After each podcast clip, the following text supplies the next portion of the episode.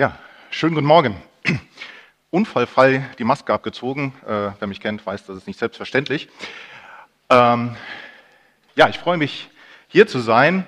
Und ich weiß nicht, was für ein Typ Mensch du so bist beim Thema Predigt und was du so gerne hättest. Also es gibt ja die einen, ähm, die, denen kann eine Predigt eigentlich gar nicht kurz genug und knackig genug sein.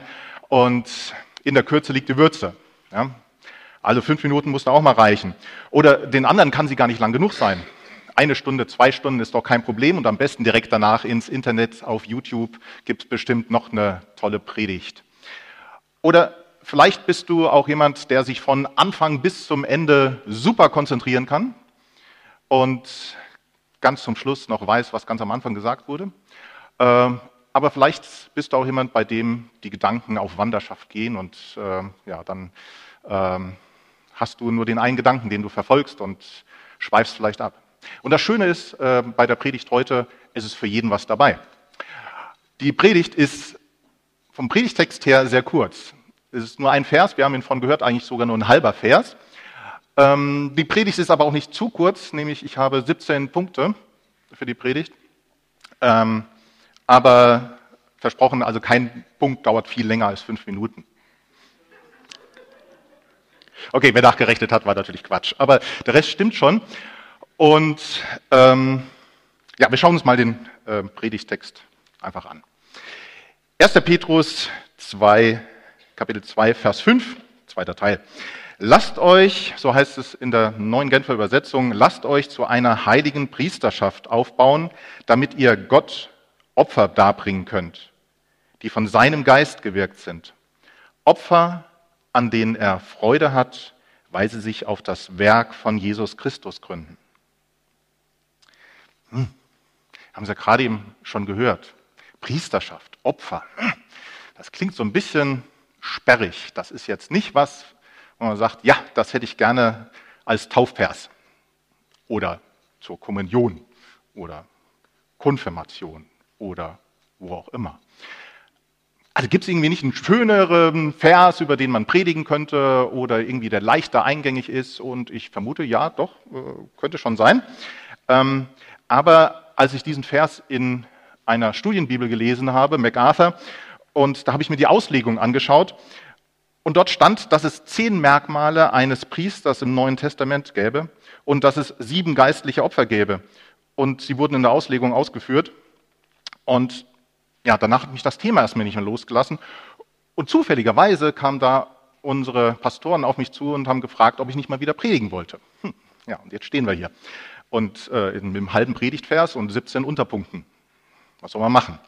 Und ähm, jetzt erwarte ich natürlich nicht, dass ihr euch die 17 Punkte merken könnt. Und deswegen habe ich es aufgeschrieben. Diejenigen, die hier sind, die ähm, haben sie ausgeteilt als Handouts, sagt man dazu heute auf Neudeutsch. Und äh, wenn ihr zu Hause seid, dann könnte es klappen, vielleicht diesen Link zu verfolgen. Ähm, da kommt ihr zwar nicht direkt auf das PDF-Dokument, müsst noch mal weiterklicken. Ich habe vorhin gehört, es gibt manchmal auch technische Schwierigkeiten. Alle irgendwie kriegen wir das hin. Falls ihr das nicht äh, hinbekommt, wendet euch bitte ans Gemeindebüro, dann kriegt ihr das per E-Mail geschickt. Kein Thema. Also, natürlich könnt ihr euch nicht diese 17 Punkte merken und deswegen habe ich vorhin gesagt, ja, manchmal ist es doch gut, wenn man mit seinen Gedanken auf Wanderschaft geht. Und wenn ich mir eine Sache wünschen würde für heute, dann ist es, dass ihr nach dem Gottesdienst äh, am Mittagstisch oder draußen oder wo auch immer, dass ihr nicht über das Wetter redet oder über irgendetwas, was euch im Laufe der Woche passiert ist, sondern redet doch über euren Glauben. Redet darüber, was euch bewegt. Nennt doch eurem Gegenüber mal diesen einen Punkt, der euch heute bewegt hat. Und wenn ihr in der Predigt an diesen einen Punkt kommt, wo ihr merkt, oh, das, das finde ich jetzt spannend, das interessiert mich, das bewegt mich, dann bleibt in diesem Gedanken, ist kein Problem. Ihr dürft den Rest der Predigt äh, verpassen. Ja? Lasst eure Gedanken auf Wanderschaft gehen, bleibt bei diesem einen Punkt und denkt darüber nach. Wenn Gott zu euch redet, dann gibt es Wichtigeres, als auch sogar den Rest der Predigt anzuhören. Also, lass deine Gedanken auf Wanderschaft gehen und wir schauen uns jetzt ähm, an und nur den ersten Teil von dem halben Vers. Petrus schreibt, lasst euch zu einer heiligen Priesterschaft aufbauen. Zehn Merkmale eines Priesters, die du hast. Erstens, du bist erwählt. Im Alten Testament können wir lesen, wie Gott Aaron und seine Söhne berufen hat zu Priestern, dass er sie auserwählt hat. Aber wusstest du, dass du auch auserwählt bist? Wir lesen es im Johannesevangelium und es sind die Worte unseres Herrn Jesus Christus. Dort heißt es, nicht ihr habt mich erwählt, sondern ich habe euch erwählt. Nicht ihr habt mich erwählt, sondern ich euch. Das sagt Jesus zu seinen Jüngern. Ihr wart gar nicht diejenigen, die ihr euch entschieden habt, sondern ich habe euch erwählt. Und wenn du zu denjenigen gehörst, die sagen, ja, ich möchte gerne Jesus nachfolgen, dann gilt das auch für dich. Jesus hat dich erwählt, genauso wie Gott im Alten Testament Aaron erwählt hat. Und ich frage mich, bin ich mir darüber überhaupt bewusst, dass Jesus mich erwählt hat? Zweitens, du bist von Sünde gereinigt. Im dritten Buch Mose lesen wir, Mose nahm etwas von dem Salböl, Salböl und etwas vom Blut auf dem Altar und sprengte beides auf Aaron und seine Söhne und ihre Gewänder und heiligte sie so. So hat Jahwe es befohlen, um euch Sühne zu erwirken. Und im Titusbrief im Neuen Testament heißt es, er hat sich für uns ausgeliefert, damit er uns von aller Gesetzlosigkeit loskaufen und sich ein reines Volk schaffen könne, das darauf brennt, Gutes zu tun. Im Alten Testament mussten Tiere geopfert werden. Es musste Blut fließen, damit Heiligung möglich war. Blut musste fließen, damit eine Reinigung von Sünde zugesprochen werden konnte. Und doch war es nur ein Symbol, nur ein Schattenwurf auf das, was an Karfreitag passierte. Als Jesus an Karfreitag sich selbst ausgeliefert hat um uns von der Gesetzlosigkeit loszukaufen. Da ist er für unsere Sünde gestorben. Glaubst du das? Glaubst du, dass Jesus für deine Sünden gestorben ist? Dann gibt es nichts Wichtigeres. Nimm dieses Geschenk Jesu an. Glaube ihm. Lass du dich von deiner Gesetzlosigkeit loskaufen und wenn du nicht weißt, wie das geht, dann dieses Jesus vertrauen und ähm, um die Vergebung seiner Sünden bitten, dann komm nach dem Gottesdienst hier nach vorne oder melde dich im Gemeindebüro und wir helfen dir auf jeden Fall weiter, diesen Schritt zu gehen. Drittens, du bist zum Dienst gekleidet. Also, ich jetzt, also habe ich jetzt eine besondere Dienstkleidung erhalten? Habe ich was Besonderes an? Was soll das denn sein? Im Alten Testament lesen wir tatsächlich davon, wie äh, es Kleidungsvorschriften für Priester gab und vor allem für den Hohepriester. Da war, ist teilweise sehr detailliert beschrieben, wie das auszusehen hat. Und im Alten Testament lesen wir aber auch schon etwas, was darüber hinausgeht, um, dieses äußerliche, um die äußerliche Kleidung. In Psalm 132 heißt es, deine Priester sollen sich in Gerechtigkeit kleiden. Und die dir treu sind, sollen sich freuen. Und Petrus schreibt im Neuen Testament, euch Jüngeren sage ich, ordnet euch den Ältesten unter. Doch alle müsst ihr im Umgang miteinander Bescheidenheit an den Tag legen. Denn Gott widersetzt sich den Hochmütigen, nur den Demütigen erweist er Gnade. Gerechtigkeit, Treue, Freude, Bescheidenheit, Demut. Ist das meine Kleidung, die ich anhabe? Oder gibt es da Stellen, in denen ich noch ein bisschen nackig rumlaufe. Fünf, äh, viertens, du bist zum Dienst gesalbt. Wieder, dritte Buch Mose. Dann goss er etwas von dem Öl über den Kopf Aarons und salbte ihn auf diese Weise, um ihn zum Priester zu weihen. Und im ersten Johannesbrief lesen wir, ihr aber habt vom Heiligen selbst den Heiligen Geist erhalten und durch diese Salbung wisst ihr Bescheid. Deshalb braucht ihr keinen, der euch darüber belehrt, sondern der Geist lehrt euch das alles. Und was er lehrt, ist wahr, es ist keine Lüge. Lüge. Bleibt also bei dem, was er euch lehrt und lebt mit Christus vereint. Im Alten Testament wurden die Priester mit Öl gesalbt. Bist du dir darüber im Klaren? Bin ich mir darüber im Klaren, dass du mit etwas viel Wertvollerem mit etwas viel Besserem als Öl gesalbt bist, nämlich mit dem Heiligen Geist. Öl, das wirkt nur äußerlich, na, zieht vielleicht noch so ein bisschen in die Haut ein. Und irgendwann ist die Wirkung vorbei. Aber Heiliger Geist, wie genial ist das denn? Der Heilige Geist, der kommt in uns, der bleibt in uns und es kommt noch besser, er ist der beste aller Lehrer. Da ist das, was ich hier gerade mache, Abklatsch dagegen nichts wert.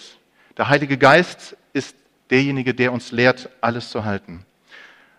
Und die Frage, die sich dann aber mir und dir stellt, ist die gleiche wie in der Schule auch.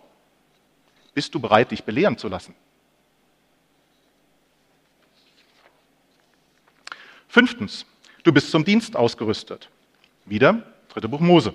Sieben Tage lang sollt ihr am Eingang zum Offenbarungszelt bleiben. Ihr dürft euch nicht davon entfernen, bis die Tage für das Einweihungsopfer vorbei sind. Denn sieben Tage wird man euch die Hände füllen. Paulus war kein Jünger Jesu. Er war nicht bei ihm in der Lehre. Und trotzdem wurde er von Jesus zu seinem Dienst ausgerüstet. Im Galaterbrief schreibt er, als es ihm, also Jesus, dann gefiel, äh, Gott, als es ihm, Gott, dann gefiel, mir seinen Sohn Jesus zu offenbaren, damit ich die Freudenbotschaft von ihm unter den nichtjüdischen Völkern bekannt mache, habe ich nicht erst Menschen um Rat gefragt. Paulus hat nicht erst Menschen um Rat gefragt. Wenn Gott dich zu deinem Dienst befähigt, wenn er dich zu einem Dienst beruft, dann stattet er dich mit allem aus, was du, damit, was du dafür brauchst. Und im Epheserbrief schreibt Paulus, von Menschen, die besondere, Gabe haben in der, besondere Gaben haben in der Gemeinde, damit sie die, die Gott geheiligt hat, zum Dienst ausrüsten und so der Leib des Christus aufgebaut wird. Ich bin zum Dienst ausgerüstet. Ist mir das klar? Sechstens, du bist gehorsam. Gehorsam bedeutet Unterordnung unter den Willen einer Autorität. Und im Alten Testament lesen wir von zwei Priestern, zwei Söhnen Aarons, die nicht gehorsam waren und sie mussten, mit, mussten ihren Ungehorsam mit ihrem Leben bezahlen. Letzte Woche haben wir in der Predigt von Ilja gehört, was es, wie es sein kann, dass wir unsere Liebe zu Gott zeigen können. Wie können wir Gott unsere Liebe zeigen? Und wir haben letzte Woche auch gesungen, das Höchste meines Lebens ist dir dienen, Herr. Das Höchste meines Lebens ist dir dienen, Herr. Auch eine steile Aussage. Das Höchste ist, dir zu dienen. Aber wenn ich bereit bin, dem Willen Gottes mich unterzuordnen, dann zeige ich meinen Gehorsam. Und nachher werden wir wieder das Vaterunser beten. Und vielleicht ist es ja mal wieder an der Zeit, dass ich ganz bewusst für mich bete, dein Wille geschehe dein Wille geschehe. Siebtens, du ehrst das Wort Gottes. Im ersten Petrusbrief heißt es, verlangt wie Neugeborene nach der reinen Muttermilch, dem Wort Gottes. Ihr braucht sie, um, die ewige, um in die ewige Rettung hineinzuwachsen. Verlangt wie ein Neugeborenes nach der reinen Muttermilch. Alles war vor anderthalb Wochen Gemeindeleitungssitzung, natürlich zurzeit per Videokonferenz. Wir waren schon so ziemlich am Ende und da hören wir aus dem Hintergrund, äh, aus dem Hause Ruge, hören wir das jüngste Familienmitglied der Familie Ruge äh, laut schreien. Also nicht nur so ein bisschen. Es war schon richtig Stimmung. Da hat jemand Hunger gehabt. Und die Mutter, Kathi, sagte, mir zerreißt das Herz. Okay, klar. Konferenz schnell zum Ende bringen und Hungerstillen war angesagt. Hast du das schon mal gehört, wie ein Neugeborenes herzzerreißend nach Muttermilch verlangt? Da zerreißt es eben einem das Herz. Das ist nicht irgendwie so, ja, ich hätte ganz gerne mal oder hm, wenn es denn sein muss, da ist Alarm angesagt. Aber die Frage ist, wie verlangen wir denn nach unserer Muttermilch? Das Neugeborene weiß, Muttermilch brauche ich, ansonsten kann ich nicht wachsen. Unsere Muttermilch als Christ ist das Wort Gottes. Wie verlangst du nach dem Wort Gottes? Ach, schon wieder? Muss ich schon wieder in der Bibel lesen? Muss ich schon wieder was hören? Oder ja, wenn es dann sein muss? Oder verlangst du wie ein Neugeborenes nach der Muttermilch Gottes, weil du weißt, nur dann kannst du wachsen? Wie verlange ich? Nach dem Wort Gottes. Achtens, du bist mit Gott unterwegs. Malachi. Malachi 2 sagt Gott etwas über die Priester, genauer eigentlich hier in dem Fall um Aaron. Meine Weissagung verkündigte er, gemeint ist Aaron, meine Weissagung verkündigte er unverfälscht und gab zuverlässig Auskunft. Er war aufrichtig und lebte in Frieden mit mir. Viele brachte er zur Abkehr von Sünde. Und im Galaterbrief schreibt Paulus, lasst den Geist Gottes euer Leben bestimmen. Dann könnt ihr den Begierden in euch widerstehen. Wenn wir also durch den Geist Gottes das neue Leben haben, dann wollen wir es auch in diesem Geist führen. Welche Beziehung habe ich mit Gott?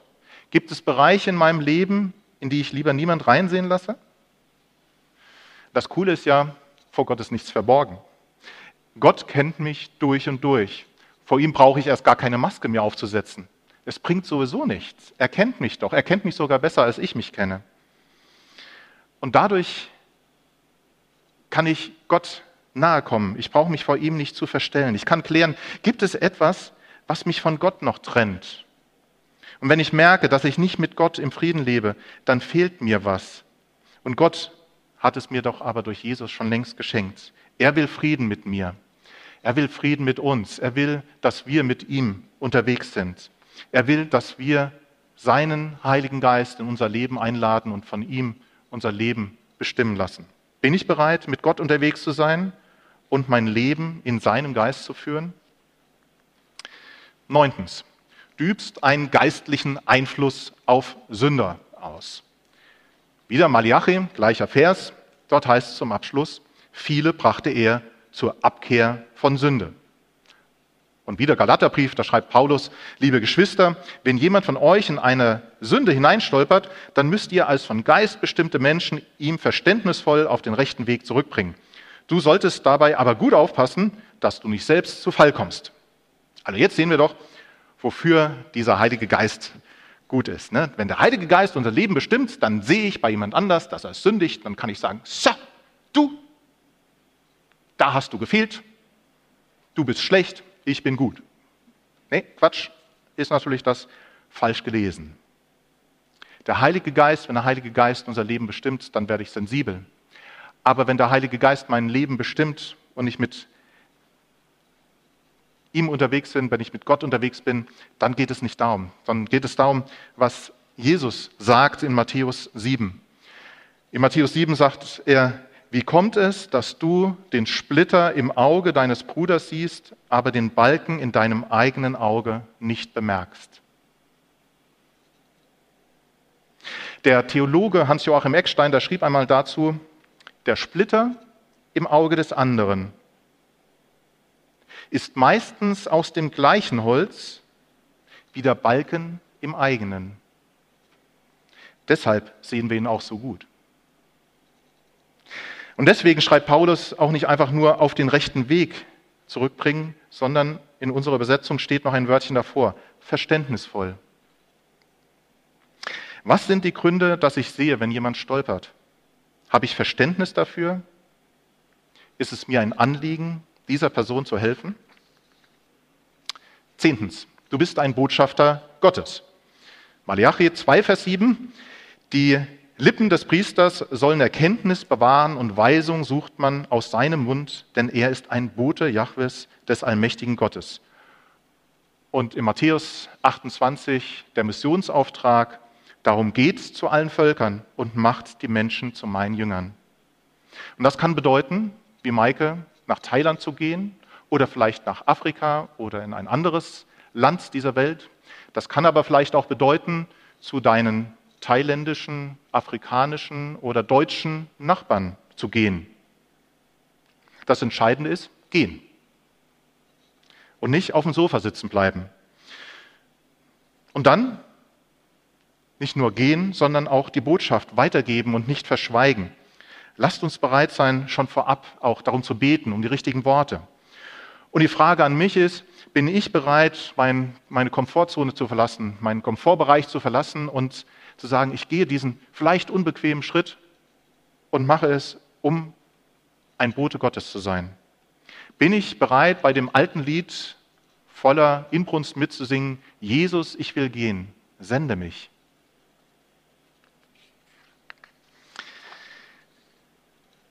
Nochmal unser Predigtvers, 1. Petrus 2, Vers 5. Lasst euch zu einem heiligen Priesterschaft aufbauen, damit ihr Gott Opfer darbringen könnt, die von seinem Geist gewirkt sind. Welche Opfer sind das? Welche geistlichen Opfer meint hier unser Predigtext? Oh, bin schon eins zu weit. Erstens, du bringst deine eigene Körperkraft Gott dar. Im Römerbrief, Kapitel 12, schreibt Paulus, weil Gott uns solche Erbarm, solches Erbarmen geschenkt hat, liebe Geschwister, ermahne ich euch nun auch, dass ihr euch mit Leib und Leben Gott als lebendiges und heiliges Opfer zur Verfügung stellt. An solchen Opfern hat er Freude und das ist der wahre Gottesdienst. Ach du Schreck, das ist wahrer Gottesdienst? Wahrer Gottesdienst ist gar nicht hier in den Kinosaal zu kommen, sich bequem in den Gottesdienst, äh, in den Kinosessel zu setzen oder zu Hause aufs Sofa zu setzen und dann zu sagen, so, ein guter Gottesdienst ist doch einer, bei dem es mir hinterher besser geht als vorher, der mich so aufbaut. Nee, steht da komischerweise gar nicht. Wahrer Gottesdienst ist, sich Gott mit Leib und Leben zur Verfügung zu stellen. Ist irgendwie ein bisschen krass, oder? Schon wieder sowas Unbequemes. Hm, doofe Predigt heute. Gott ist aber keine Wohlfühlmaschine. Und Gottesdienst auch nicht. Gottesdienst heißt, sich Gott ganz zur Verfügung zu stellen. Und die Frage an mich ist, bin ich bereit, mich Gott mit Leib und Leben zur Verfügung zu stellen? Zweitens, du lobst Gott. Hebräerbrief, Kapitel 13, durch Jesus wollen wir Gott ein immerwährendes Dankopfer bringen, denn das Lob aus unserem Mund ist unser Bekenntnis zu ihm. Ist mir das bewusst? Wenn ich Gott lobe, wenn ich ihm sage, wie toll er ist, und wenn ich anderen sage, wie toll er Gott ist, dann ist das mein Bekenntnis zu ihm, dann ist das ein Dankopfer. Die Priester im Alten Testament, die mussten sich erst reinigen, bevor sie überhaupt ein Opfer bringen konnten. Und wie werden wir gereinigt? Durch Jesus. Durch Jesus werden wir gereinigt und können unser Dankopfer, unser Lob Gott bringen. Und es gibt so einen schönen Spruch der älteren Generation, auch aus meiner Sicht, Loben zieht nach oben und Danken schützt vor Wanken. Da steckt viel Weisheit in diesen beiden kurzen Sätzen. Loben zieht nach oben und Danken schützt vor Wanken. Wann habe ich Gott zuletzt gelobt? Und für die Musiker sage ich noch dazu, wann habe ich Gott zuletzt außerhalb eines Musikliedes gelobt? Und ihm gedankt für die Dinge, die mir so selbstverständlich scheinen. Drittens, du tust Gutes. Hebräerbrief, vergesst auch nicht, Gutes zu tun und mit anderen zu teilen, denn solche Opfer gefallen Gott. Wusstest du das? Also, ich habe das nicht so ganz auf dem Schirm gehabt. Wenn du Gutes tust, dann ist das ein Opfer, das Gott gefällt. Und das Schöne daran ist ja, wenn man Gutes tut, dann tut es nicht, dann, dann tut es nicht nur dem anderen gut, dem man was Gutes getan hat, sondern einem selbst auch. Also es geht einem danach besser. Und man kann sogar noch weitergehen, kann man sagen, ähm, manchmal tut man ja auch Gutes, damit möglichst viele andere es sehen. So frei nach dem Motto, tue Gutes und sprich darüber. Wenn ich mich richtig entsinne, war es Dietrich Schindler, der hier in der FEG Worms in einem Seminar ähm, mal sagte zu dem Thema, wann hast du zuletzt etwas Gutes getan, von dem nur du selbst und dein Herr etwas weiß? Wann hast du zuletzt etwas Gutes getan, von dem nur du selbst und dein Herr etwas weiß? Und ich frage mich das selbst. Wann habe ich das zum letzten Mal gemacht? Etwas Gutes zu tun, zu tun, von dem niemand etwas mitbekommen hat, außer Gott. Was ist meine Motivation? Viertens, du teilst mit anderen. Gleicher Vers. Vergesst auch nicht Gutes zu tun und mit anderen zu teilen, denn solche Opfer gefallen Gott. Ich lese ja gerne Asterix und Obelix. Und eine meiner Lieblingsszenen aus dem Comic Asterix und Cleopatra ist die folgende. Asterix fordert Obelix aus, aus einer ziemlich großen Torte drei Stücke zu schneiden. Und Obelix macht das dann auch. Und er schneidet zwei ziemlich kleine Stücke und dann bleibt halt noch ein drittes. Also ganz gerecht geteilt war das nicht. Wir haben einen großzügigen Gott. Das haben wir in den letzten Wochen in verschiedenen Predigten gehört. Er versorgt uns reichlich, er versorgt uns über die Maßen, er beschenkt uns auch gerade in unserem Land materiell über die Maßen. Bin ich mit anderen bereit zu teilen? Und die Frage ist, wie teile ich? Für mich fast alles, für den Rest die Krümel, die übrig bleiben. Bin ich bereit zu sagen, das, was ich teile, ist auch tatsächlich ein Opfer? Fünftens, du führst Menschen zu Christus. Römerbrief Kapitel 15, wie ein Priester im Dienst der guten Nachricht Gottes arbeite ich darauf hin, dass sie, gemeint sind die nichtjüdischen Völker, eine Opfergabe werden, an der Gott Freude hat, weil sie durch den Heiligen Geist geheiligt ist. Du bist ein Botschafter Gottes. Das haben wir gerade als eins der Merkmale ja kennengelernt. Und wenn ich unseren Gemeindeauftrag hier als FEG Worms anschaue, dann steht dort, wir wollen Menschen in eine lebendige Beziehung mit Jesus Christus begleiten dann heißt das, dass wir auch hier auf dem Weg sind, Gott zu opfern, auch wenn das ein bisschen komisch vielleicht klingt, weil Menschen in der Beziehung zu Jesus Christus durch den Heiligen Geist geheiligt werden. Menschen, die vorher von Gott getrennt waren, können ihm nun nahe sein. Ihre Erlösung ist die Freude Gottes. Da ist Party. Und wo vernachlässige ich, Menschen zu Christus zu führen? Sechstens, Du opferst deine eigenen Wünsche zugunsten anderer auf. Im Epheserbrief schreibt Paulus, werdet also Nachahmer Gottes, ihr seid doch seine geliebten Kinder und lasst euer Verhalten von der Liebe bestimmen. Denn auch der Messias hat seine Liebe bewiesen, als er sein Leben für uns hingab. Das war wie eine Opfergabe, deren Duft zu Gott aufsteigt und ihn sehr erfreut. Jesus hat nicht gesagt, unterm Strich zähle ich. Jesus hat seine Liebe bewiesen, indem er sein Leben für uns hingegeben hat. Jesus sagt zu dir, unterm Strich zählt deine Versöhnung mit Gott. Und dafür gebe ich alles. Und wenn ich mich als Nachfolger Jesu bezeichne, dann geht die Frage an mich, was bin ich bereit aufzugeben? Oder noch besser gefragt, die andere Sicht, was bin ich ehrlich gesagt nicht bereit aufzugeben und Gott zu opfern? Und bin ich bereit, dass Jesus an dieser Stelle an mir arbeitet? Siebtens, du betest. Hä? Wie jetzt? Beten ist ein Opfer? Ja.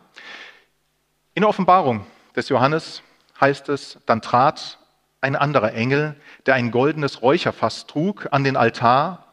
Er bekam eine große Menge Weihrauch und sollte ihn zusammen mit den Gebeten aller Menschen, die Gott geheiligt hat, auf dem goldenen Altar darbringen, der vor dem Thron stand.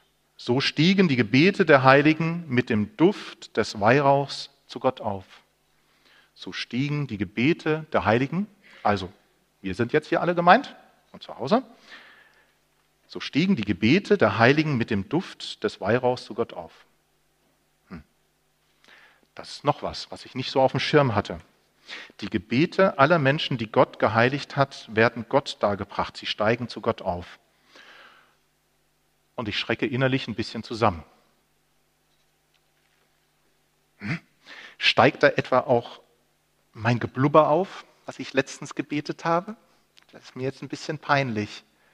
Oder meine selbstsüchtigen Wünsche, als ich meine, meinte, meine Anliegen vor Gott darzubringen und eigentlich ging es doch nur um mich. Es war ganz schön egoistisch. Und wenn ihr mich nachher fragt, Heiko, was war von deinen 17 Punkten eigentlich der, der dich am besten angesprochen hat, dann sage ich, dieser. Ich nehme mir vor, häufiger und intensiver Gott wieder zu loben und ihm zu danken. Ich nehme mir vor, bei den Fürbitten mich wieder an die letzte Stelle zu setzen und nach Möglichkeit die geringste Zeit für meine Wünsche zu verwenden, denn schließlich möchte ich ja beten, dein Wille geschehe. Aber ich bin auch beruhigt, Nämlich durch Jesus treten wir ja vor Gott. Er heiligt uns. Und wir lesen in der Bibel, der Heilige Geist vertritt uns mit einem unaussprechlichen Seufzen. Meine ernst gemeinten Gebete, die vorher, ein bisschen merkwürdiges Bild vielleicht, meine ernst gemeinten Bete, die vorher durch die Waschanlage Jesu und des Heiligen Geistes durchlaufen sind, die steigen anschließend auf zum Lob Gottes als Rauchopfer zu Gott. Und die Frage ist, bete ich denn auch? Wie viel Zeit nehme ich für Gebet? Zehn Merkmale hast du kennengelernt, woran du feststellst, dass du ein Priester im Sinne des Neuen Testaments bist. Sieben geistliche Opfer hast du kennengelernt, die du bringst. Aber was ist als nächstes für dich dran? Was ist der eine Punkt, bei, bei dem du heute gemeint bist? Und wir haben einen kurzen Moment der Stille und denkt an diesen einen Punkt, um den es heute bei euch geht und betet dafür, dass Gott euch da einen weiteren Schritt voranbringt.